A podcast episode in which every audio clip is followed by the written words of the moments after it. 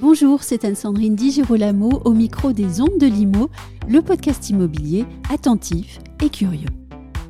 Si vous aimez écouter les professionnels qui disent ce qu'ils pensent, cette interview est pour vous.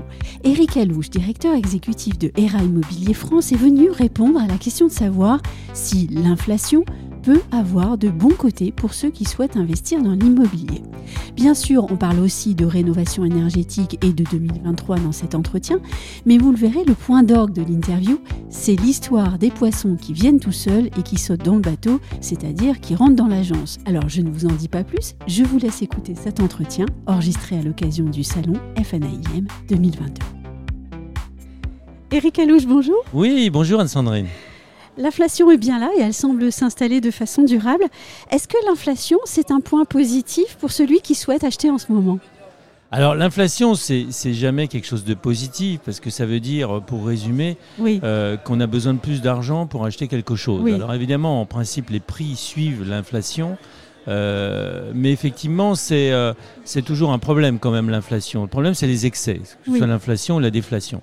Et puis le coût de la vie, et puis ça dépend aussi des personnes. Effectivement, qui augmente. Donc ce qu'il faut derrière, évidemment, c'est le pouvoir d'achat, parce que c'est ça qui est déterminant pour les gens, c'est leur pouvoir d'achat. Par contre, dans l'immobilier, c'est vrai que les périodes d'inflation, c'est des périodes où euh, on peut arriver à finalement à, protéger son patrimoine de manière extrêmement efficace, parce qu'en empruntant, euh, en général à taux fixe en France, pour donner simplement un, un exemple très, très concret, en empruntant, euh, en empruntant 1000 euros par mois euh, pendant une période de 20 ans à 3%, chose qui est le cas aujourd'hui parce qu'on ne peut pas dépasser le taux d'usure.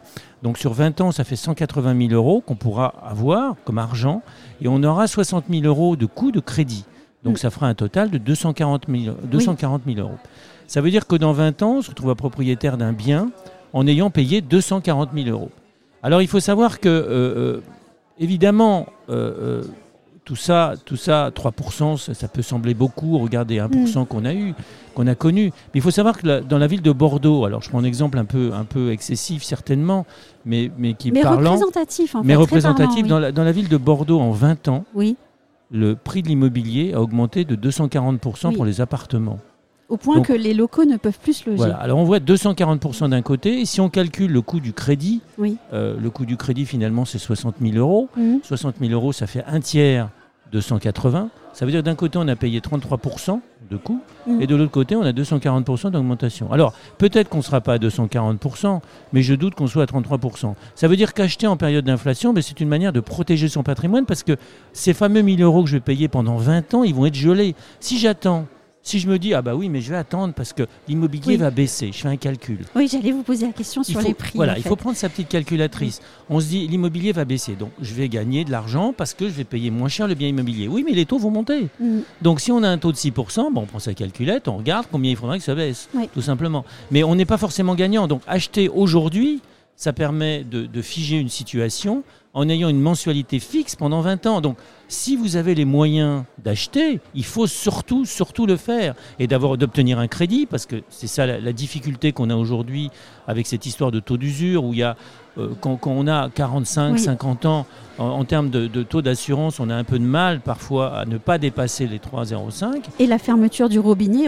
du crédit par les banques aussi. Alors exactement, parce que les banques. alors les banques font certainement le calcul au-dessus de se dire, les taux vont monter. Si je prête aujourd'hui, bah, je vais peut-être attendre, attendre un peu parce qu'effectivement j'aurai des taux plus élevés. Voilà. Et puis de toute façon, toute façon, si vous voulez négocier le taux d'assurance, bah, c'est simple, je vous prête pas.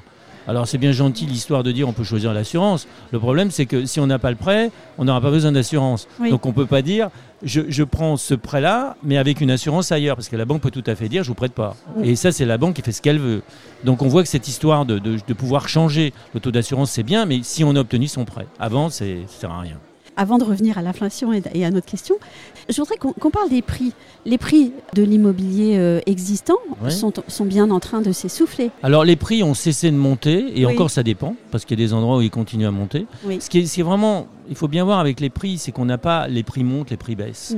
On a des marchés, on a des produits différents on a des situations différentes. Si par exemple, il y a un bien qui a un coup de cœur euh, pour, pour, pour vous, euh, donc on a un coup de cœur, on va le payer peut-être plus cher que le prix du marché. Donc c'est pas, les choses sont pas aussi nettes, aussi figées que ça. Alors on a des grandes tendances, oui. Les prix aujourd'hui sont en voie de stabilisation, voire de légère baisse dans certains endroits. Tout simplement parce que le prix est fonction, est fonction de l'offre et de la demande. Donc si effectivement il y a moins de demandes, chose qui est le cas aujourd'hui à cause notamment de cette histoire de taux d'usure, euh, on, a, on a effectivement des prix qui baissent. Et puis on a d'autres paramètres aussi qui rentrent en compte. On a cette histoire de DPE aujourd'hui qui mm. pousse certains propriétaires à vendre le logement, tout simplement parce qu'ils n'ont pas envie soit de se prendre la tête avec les travaux, soit même de faire les travaux. Donc ils préfèrent vendre. On a aussi euh, le problème malheureusement du plafonnement des loyers, où il y a des gens qui se disent, bon, euh, l'immobilier est haut, Bon, est-ce que je garde quelque chose en location qui ne me rapporte rien, sachant qu'aujourd'hui je suis à un niveau haut, si j'attends, les prix vont peut-être baisser, je vends. Donc ce qui, ce qui contribue encore peut-être à réduire le parc locatif. Mm. Donc on voit qu'il y a des effets pervers derrière, mais tout ça, ça augmente le volume. Donc on a plein de paramètres en ce moment qui s'ajoutent, qui se conjuguent, qui se, qui se contredisent, et on a un marché qui est un petit peu brouillé. Euh, voilà. Et, qui finalement s'équilibre. C'est ça qui est intéressant parce qu'on parlait tout à l'heure de notre histoire d'épinal selon laquelle, euh, comme on entendait nos grands-parents, hein, tiens, euh, c'est chouette, grâce à l'inflation, j'ai pu payer ma maison. Ça, c'est ce qu'on entendait pendant notre enfance de nos grands-parents ou arrière-grands-parents dans l'après-guerre. Et puis d'un autre côté, on a ces prix qu'on dit baisser, mais on l'a bien rappelé avec vous, c'est plutôt variable en fait de territoire, en fait de situation particulière.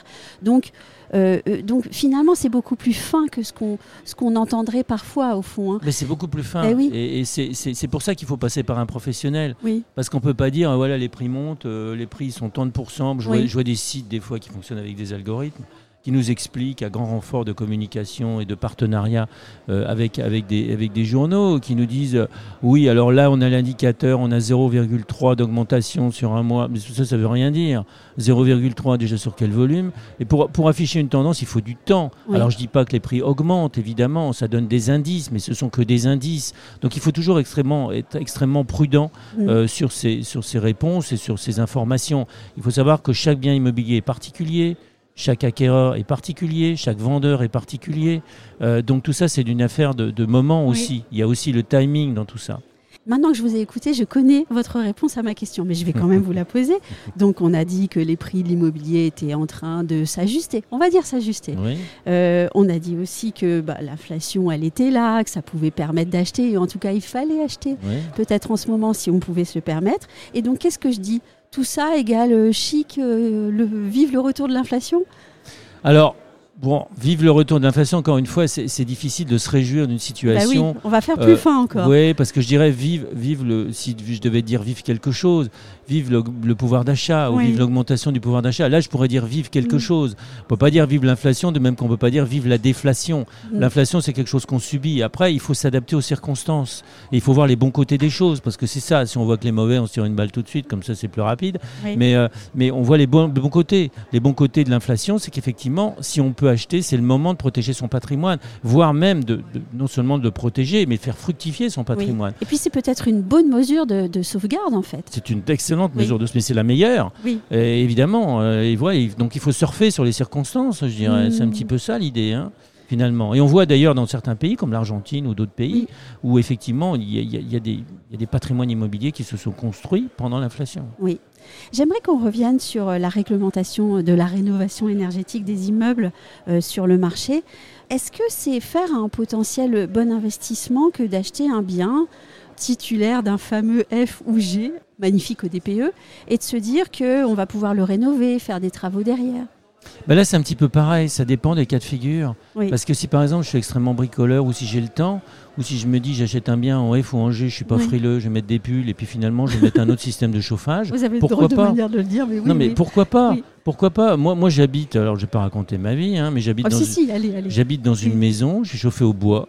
Mm. D'accord J'ai un chauffage au, au, gaz de pétrole liquéfié que je n'utilise pas. Voilà, voilà. Donc l'eau est faite par un ballon d'eau chaude. Je suis pas spécialement frileux, au contraire, je trouve que dormir un peu dans le frais, bah, c'est pas plus mal.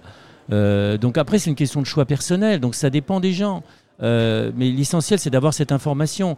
Et, ce qui est un petit peu embêtant aujourd'hui, c'est cette interdiction de louer euh, des biens qui, qui n'ont pas certaines performances énergétiques, sachant que Évidemment, on veut tous lutter contre le changement climatique, mais il y a des gens qui peuvent se dire, bon, moi j'accepte de vivre dans cette situation, je suis informé de cette situation et je la, je la prends en compte. Mm. Et le fait de dire on vous interdit quelque chose, moi je n'aime pas la coercition, j'aime l'incitation. Et malheureusement, dans ce, dans ce, d'une manière générale, on, a, on a une réglementation qui est toujours tournée vers la coercition. C'est-à-dire, si vous ne faites pas ça, je vous pénalise. Moi, je préférerais dire, si vous faites ça, vous avez cet avantage.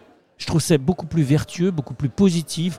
Euh, j'aime bien, j'aime bien le sourire. J'aime pas trop être contracté. J'aime pas être contraint.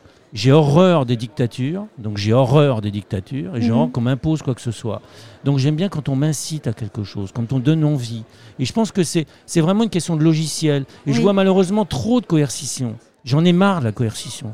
Ça me, ça, me, ça me fait suer la coercition, pour dire les choses simplement. Et je trouve qu'il y a beaucoup trop de coercition euh, dans, cette histoire de DPE. Je préférais de l'incitation, des avantages fiscaux, des, des, quelque chose qui, qui fait qu'on a envie de le faire. Aujourd'hui, cette histoire de DPE, mais c'est infernal.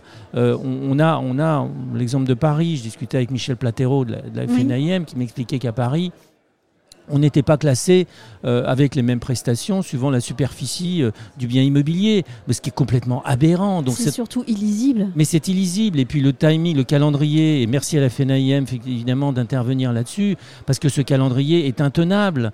Euh, il y a un maquis de, de, aides qui sont incompréhensibles. On, pose la question à n'importe qui dans la rue, il comprend rien, il sait pas ce que c'est. Alors ma prime rénov, ok d'accord. Et c'est quoi ma prime rénov? Vous avez droit à quoi? J'en sais rien. Et les panneaux solaires, est-ce que c'est bien J'en sais rien. Quel, droit j'ai? Alors il faut passer par une société qui va essayer de nous vendre un truc euh, et on se méfie parce qu'on dit bah donnez-moi votre adresse et puis je vais vous dire et puis après on est submergé de publicité, etc. Et là, il y a un vrai problème, c'est-à-dire un vrai problème d'information du, consommateur. Et ça, c'est le travail de l'État et d'infantilisation. Bah oui, bah on subit finalement. On subit, mais on n'est pas des veaux. Hein. Euh, quelqu'un disait les Français sont des veaux. Moi, je ne crois pas que les Français soient des veaux. Je crois juste que les Français, il faut, il faut les écouter, il faut leur expliquer, et on, voilà, et il faut les respecter, parce que sinon, après, il y a un problème qui se passe aujourd'hui, c'est que malheureusement, le politique n'est pas vraiment considéré. Il est rejeté trop souvent, à mon avis, et c'est très triste tout ça. Et redonner aux, parents du libre arbitre, finalement, la possibilité d'avoir leur libre arbitre. Parce que finalement, on, leur a bah, retiré. Le libre arbitre, c'est quand même. C'est dingue. Bah, quand je peux avoir l'information, sinon je peux pas. Alors je vais dans une direction, je vais dans une autre, mais, mais, mais je n'ai pas l'information. Le libre arbitre, c'est la possibilité déjà d'exprimer son libre arbitre. Pour ça, il faut avoir l'info. Et ça, c'est le boulot de l'État. Oui. Et là, les infos, elles sont. faire des copains, mais on, ne peut plus flou. ah bah euh, oui, c'est un flou artistique. Mais je, je, pense pas qu'évidemment qu'il y ait une volonté délibérée de ça. Je vois pas l'intérêt de tout ça. Mais je trouve ça très dommage parce qu'il y a des vrais challenges, il y a des vrais enjeux, et, on peut, on peut pas euh, euh, se, priver de cette communication et cette pédagogie. Moi, je, ce que je remarque aujourd'hui, c'est que vous avez votre nœud papillon. Il est bleu aujourd'hui, il n'est pas rouge. Vous n'avez pas de cache-nez rouge. Non, je n'ai pas de cache-nez rouge. je sais que certains en ont, mais moi, c'est pas. et, et, finalement, c'était vraiment un grand plaisir de vous, de, de, vous entendre vous exprimer sur tous ces sujets qui sont très importants. Oui. Et, j'ai peut-être une dernière question. Vos clients, ils vous disent quoi à vous au quotidien, vos vendeurs, vos acheteurs? Bah, ils disent toujours la même chose. Le vendeur, il veut un maximum de son bien immobilier et l'acheteur, il veut payer le moins cher possible. Et le, le travail, c'est d'expliquer aux gens le prix immobilier. Donc chez ERA, on fait ce qu'on appelle la multi-expertise. Mm. Le, prix ne sort pas au doigt mouillé en fonction des circonstances et puis de la personne que j'ai en face ou de ce qu'elle a envie. J'explique le vrai prix avec des vrais éléments, des vrais éléments objectifs qui vont permettre de déterminer un prix immobilier. Après, parfois, le, vendeur n'entend pas, très souvent il n'entend pas, il veut plus parce qu'on lui a dit à droite à gauche que c'était plus, etc. On essaie de vendre, parce que là c'est pareil, même le vrai prix d'un bien immobilier, c'est le prix que quelqu'un est prêt à payer à un moment donné. Et ça, c'est quelque chose qu'on ne peut pas déterminer, parce que ça dépend de l'individu. Alors évidemment, on sait très bien que si c'est rédhibitoire, trop à la hausse, évidemment pas à la baisse non plus, euh, on n'aura personne, ou on aura trop de monde, et puis on ne va pas brader le bien. Mm. Donc il faut, il faut effectivement arriver à un prix qui correspond à des éléments objectifs, mais on a toujours des paramètres coup de cœur, on a toujours des paramètres subjectifs. C'est pour ça qu'il faut faire confiance au professionnel. Il faut bien choisir son professionnel. Il faut que le professionnel explique vraiment comment il arrive à faire son estimation de manière très concrète, en remettant un, document écrit euh, qui montre ça. Moi, moi j'ai eu des expériences là-dessus, effectivement, où j'ai vu des estimations qui étaient... Euh, euh, il y avait 100 000 euros d'écart hein, sur une maison à 300 000 euros. Bon, on se dit quand même, il y a un problème. Hein Voilà, alors hein. expliquez-moi quand vous arrivez au prix. Non, non, mais euh, nous avons déterminé ça. Ok, bah, ils sont vos références. Amenez-moi voir les biens qui se sont vendus. Voilà, il faut mm. vraiment crédibiliser cette, ce travail. C'est ça être professionnel, que ce soit dans l'immobilier ou ailleurs. Et pour terminer sur ce discours, parfois euh, un petit peu coup de gueule, mais ça fait du bien de l'entendre. Ah oui, moi je suis cash, je dis ce que j'ai à dire. Vous êtes positif pour 2023 Oui, je suis moi je suis toujours positif parce que l'immobilier. Il y a une petite chanson qui commence à courir, ça fait même chic en fait, hein, de, se dire oh là là. Euh, on va peut-être vivre une crise. Ou alors moi, les trucs qui font chic, franchement, c'est pas ma tasse de thé. Mhm. Ni faire chic, ni pas faire chic. Je suis vous pas êtes trop très dans chic les avec votre petit nœud bleu quand même. Bah, hein. c'est gentil, bah, c'est gentil, c'est très gentil. mais, euh, mais non, je suis pas trop dans les postures. Moi, je dis ce que j'ai à dire et puis je me, je me, fiche un peu du reste. Euh, non, mais l'immobilier, euh, encore une fois a des caractéristiques spécifiques. Évidemment, l'immobilier euh, dépend aussi du contexte économique. Si j'ai pas si j'ai pas d'argent pour acheter, je peux pas acheter. Donc effectivement, si le contexte économique est détérioré, c'est extrêmement compliqué pour tout le monde. Ceci dit, l'immobilier quand même reste une valeur sûre. Euh, déjà parce que c'est quelque chose de c'est un besoin fondamental, même si on n'a pas été euh, considérés comme des commerces essentiels pendant le Covid. on a dit qu'on finissait sur une note positive. Oui, oui, non, mais ça c'est du passé. Oui, mais c'est un peu triste quand même parce qu'on est quand même des commerces essentiels et on, on, travaille quand même euh, dans l'immobilier et on contribue à. Et c'est le, le, secteur a été en plus très diligent avec l'application des très règles. Très diligent, très respectueux, très coopératif, très efficace. Et c'est pas c'est pas les agents immobiliers, les professionnels qui ont contribué à faire monter les prix. Il hein. ne faut pas raconter n'importe quoi. Donc pour l'immobilier, moi je reste positif encore une fois, pour la raison que l'immobilier est, une valeur sûre, il y aura toujours besoin de se loger. Également, c'est une valeur refuge. Bon, là, c'est un peu la tarte à la crème, euh, mais que tout le monde dit, mais c'est la vérité, donc il faut quand même le dire. Euh, et également, concernant l'inflation, c'est une manière de préserver son patrimoine. Donc voilà, et puis les volumes, regardons simplement les chiffres.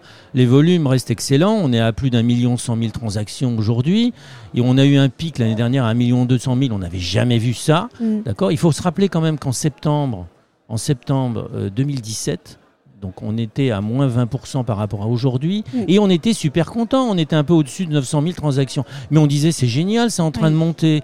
On est content. Aujourd'hui, on se désole parce qu'on se dit ah, il y a une catastrophe, c'était terrible. Mais non, un plateau après un pic, c'est pas mal. Mais voilà, il faut regarder ce qu'on a plutôt que de pleurer sur ce qu'on n'a pas. C'est toujours le même problème. Donc moi, je suis, je suis, très positif. Et puis, et puis, je dirais, on a vécu des périodes un peu plus difficiles. La période après les subprimes en 2008, 2009, on est tombé en dessous de 600 000 transactions.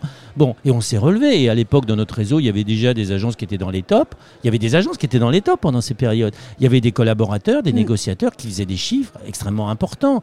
Ça veut dire quoi? Ça veut dire que dans ce contexte, on arrive toujours à faire la différence. Et à la limite même, s'il y a un peu de tension, bah, ça va apurer le marché. Tous les gens qui faisaient des ventes par hasard, parce que je dirais le, client s'échoue dans l'agence, comme on dit chez ERA, c'est-à-dire en fait en période positive, euh, vous, avez des, vous avez des, des, des, il y a tellement d'acquéreurs devant la, devant, devant la porte, c'est comme si on avait des poissons qui sautaient dans le bateau. Donc on va à la pêche, maintenant les sous-poissons sont dans le bateau. Vous n'avez pas besoin de pêcher Ah non, ça sert à rien de pêcher. Les poissons, ils viennent tout seuls. Et non. Et après, ben voilà, ben là on va arriver à une période. il faut aller prendre sa canne à pêche. La valeur travail. Il faut prendre sa canne à pêche. Et la valeur compétence. Voilà, il faut avoir, avoir la manière de faire. C'est tout l'intérêt aussi des réseaux. C'est tout l'intérêt d'adhérer à un réseau. Quand on est un agent immobilier isolé, parce que moi je dis pas indépendant, je dis isolé, parce qu'en franchise on est indépendant, mais on n'est pas tout seul. C'est tout ce qui fait la différence. Donc c'est tout l'intérêt d'adhérer à un réseau, tout simplement pour augmenter son efficacité sur le terrain, avoir des outils, avoir des moyens, recruter les bonnes personnes ce qui fait le succès. Merci beaucoup, Eric Avec plaisir, Anne-Sandrine.